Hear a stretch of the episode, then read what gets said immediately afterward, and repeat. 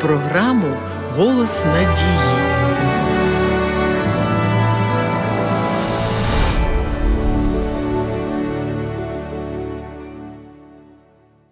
Є чимало хороших речей, які так і залишалися б хорошими, якщо б засоби для їх досягнення були правильними. Сьогодні будемо розглядати властиве багатьом бажання бути більшим або ж першим. Лише деякі стають великими в земному розумінні, але тільки до тих пір, поки на арену не виходить хтось більш молодший та сильніший. А втім, найгірше те, що на схилі років, дійшовши до кінця життя, вони виявляють, що витратили його марно, бо ганялися за показною величчю в очах інших людей.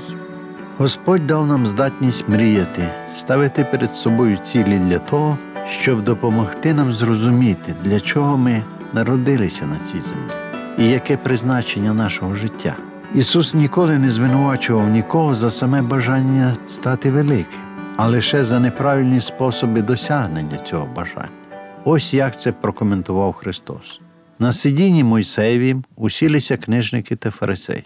Усі ж учинки свої вони роблять, щоб бачили їх люди, і люблять вони передніші місця на бенкетах, і передніші лавки в синагогах, і привіти на ринках, і щоб звали їх люди учителю, учителю. Бачимо, що Ісус піддавав осуду такі дії, тому що вони робилися в неправильному дусі, тобто з егоїстичних мотивів. Христос не оминув увагою питання більшості чи першості. Ось іще один приклад. Ісус почав говорити до народу про Йоанна. На що ви ходили в пустиню дивитися? Чи на очерет, що вітер гойдає його? То на що ви дивитись ходили? Може, на чоловіка у м'які шати одягненого? Але ж ті, хто носить м'яке, знаходяться в палатах царських. Для чого ж ви ходили? Може, бачити пророка? Так, кажу вам, навіть більш як пророка, бо це ж той, що про нього написано: ось перед обличчя Твоє посилаю свого посланця, який перед тобою дорогу твою приготує. По правді кажу вам, між народженими від жінок не було більшого над Йоанна Хрестителя, та найменший у Царстві Небеснім, більший від нього.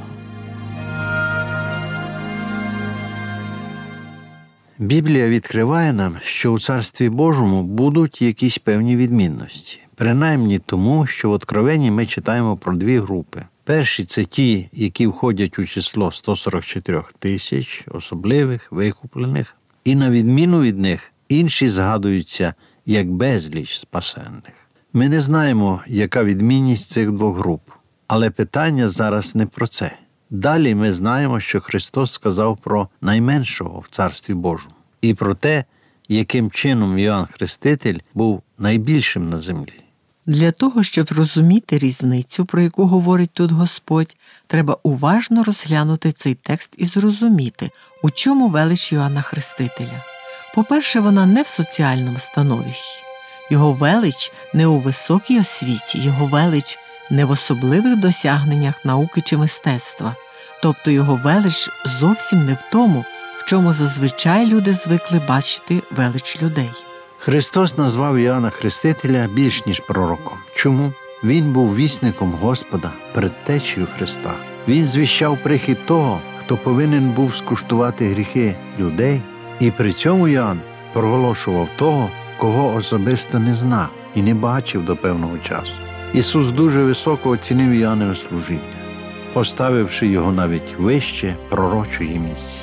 У чому ж велич тих, хто удостоїться Царства Божого? Вони будуть, по-перше, в тісному особистому спілкуванні з Богом і ще до настання Царства Божого, тобто до другого пришестя, і тим більше вони будуть у близьких стосунках з Богом вже безпосередньо в Його царстві, бо престол Бога завдяки Христу буде на землі і вже не буде жодних перешкод у спілкуванні з ним. Напевно, у цьому й полягає велич найменшого в Царстві Божому, саме у можливості спілкування з Богом, чого найбільше у цьому світі немає. Ми знаємо, що за людськими мірками можливість вільного доступу до світових правителів вважається великим привілеєм. Очевидно, що спасені одержать таку перевагу.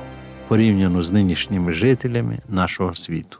Бути першим, бути більшим це нормально, це добре, але як до цього йти? Люди пропонують свої власні способи через знайомство, протекцію, зв'язки, гроші, інші варіанти. Деякі, на жаль, так і залишаються при думці, що ціль виправдовує засоби. Практично це означає хочеш бути великим, будь ним, тобто йди на пролом, роби будь-які дії, щоб досягти своєї мети. А Ісус каже ні, є спосіб, щоб стати більшим. Але для цього, виявляється, потрібно стати меншим. Хочеш бути великим, стань усім слугою. Як це зробити? Давайте поміркуємо про це з точки зору Святого Письма. Одного разу в присутності самого Христа стався цікавий євангельський епізод. Послухаємо цю історію. Тоді приступила до нього мати синів Зеведеєвих і вклонилась, а він їй сказав Чого ти хочеш? Вона каже йому Скажи, щоб обидва сини мої ці сіли в царстві твоїм праворуч один і ліворуч від тебе один. А Ісус відповів і сказав Не знаєте, чого просите? Чи ж можете ви пити чашу, що я її питиму, або хреститися хрещенням, що я ним хрещуся? Вони кажуть йому можемо. Він говорить до них ви питимете мою чашу і будете хреститися хрещенням, що я ним хрещуся, а сидіти праворуч мене та ліворуч не моє це давати, а кому від мого Отця те вготовано. Що ми тут бачимо? Те, що учні прагнули досягнути кращого, вищого знання в Царстві Небесному, це не було поганим саме по собі. Те, що людина взагалі прагне досягнути кращого, це абсолютно нормально для нас. Ми так влаштовані. Ми завжди маємо бачити перед собою якусь перспективу. Хочеться швидше підніматися по службовій драбині, займати більш високе положення, отримувати більшу зарплату, бути більш шанованим. Хочеться займати якесь найвище становище, і взагалі це прагнення не є поганим.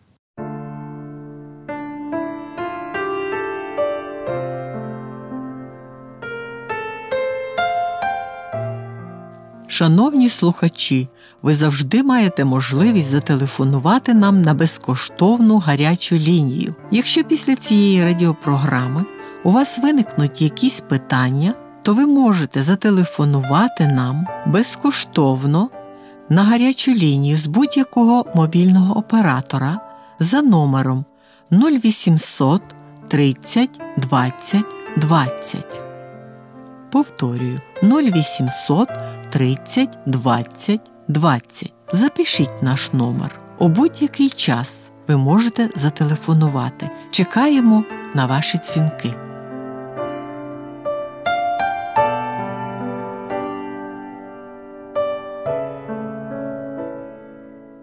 Те, що Ісус зауважив у згаданій історії як негативне, стосувалося не самої мети, а того способу, який вони використали. Вони дозволили собі не зовсім коректний шлях, скористалися знайомством і застосували клопотання, що загалом буває характерним для багатьох. Тому фінал цієї історії буде дуже повчальним для кожного з нас. Послухаємо, чим це закінчилося. Як почули це десятеро, то обурились на Якова та на Йоанна, а Ісус їх покликав і промовив Ви знаєте, що князі народів панують над ними, а вельможі їх тиснуть. Не так буде між вами, але хто великим із вас хоче бути, хай буде слугою він вам. А хто з вас бути першим бажає, нехай буде він вам за раба. Так само й син людський прийшов не на те, щоб служили йому, а щоб послужити і душу свою дати на викуп за багатьох. Апостол Павло у третьому розділі послання до Филип'ян дуже чітко висловлюється про свої прагнення. Браття, я не вважаю, що я вже досягнув мети, та є одна річ, якої я завжди дотримуюся. Я не думаю про те, що лишилося позаду, а роблю все можливе, щоб досягти того, що попереду мене. Я докладаю зусиль, щоб здобути ту небесну винагороду, яку Бог покликав мене одержати через Ісуса Христа. Є тільки один єдиний спосіб, який Ісус вказав стати слугою, послужити. Зверніть увагу на того, хто взагалі є більшим за всіх. Це наш Господь Творець, наш Бог, той, який абсолютно володіє всім. У нього в розпорядженні увесь всесвіт, у нього всі можливості, він все може. Але подивіться, як веде себе Господь по відношенню до свого творіння. Він посилає нам дощ, Він служить людям, Він дає нам усе потрібне для життя, і ми своєчасно отримуємо ж їжу. Фактично, Бог служить нам, але Він бажає, щоб ми з вами теж служили тим, хто цього потребує. Отже, ми зараз розглянули рекомендацію Ісуса, як стати більшим. Він дав нам приклад: Я прийшов служити. Приймемо це до уваги, адже служіння це принцип неба.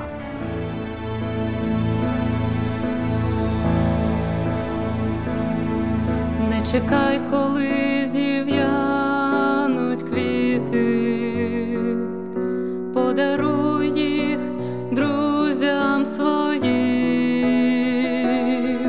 час летить його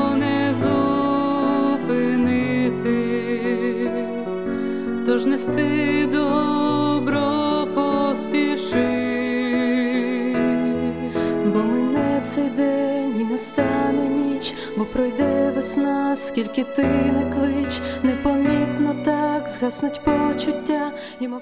Шановні слухачі, школа Біблії завжди має для вас добрі новини. Пишіть нам на адресу місто Київ 0471, абонентна скринька 36, голос надії. Або дзвоніть нам на безкоштовну гарячу лінію з будь-якого мобільного оператора за номером 0800 30 20 20. Чекаємо на ваші дзвінки. Сьогодні з вами були Іван та Агнеса Чернички. До нової зустрічі!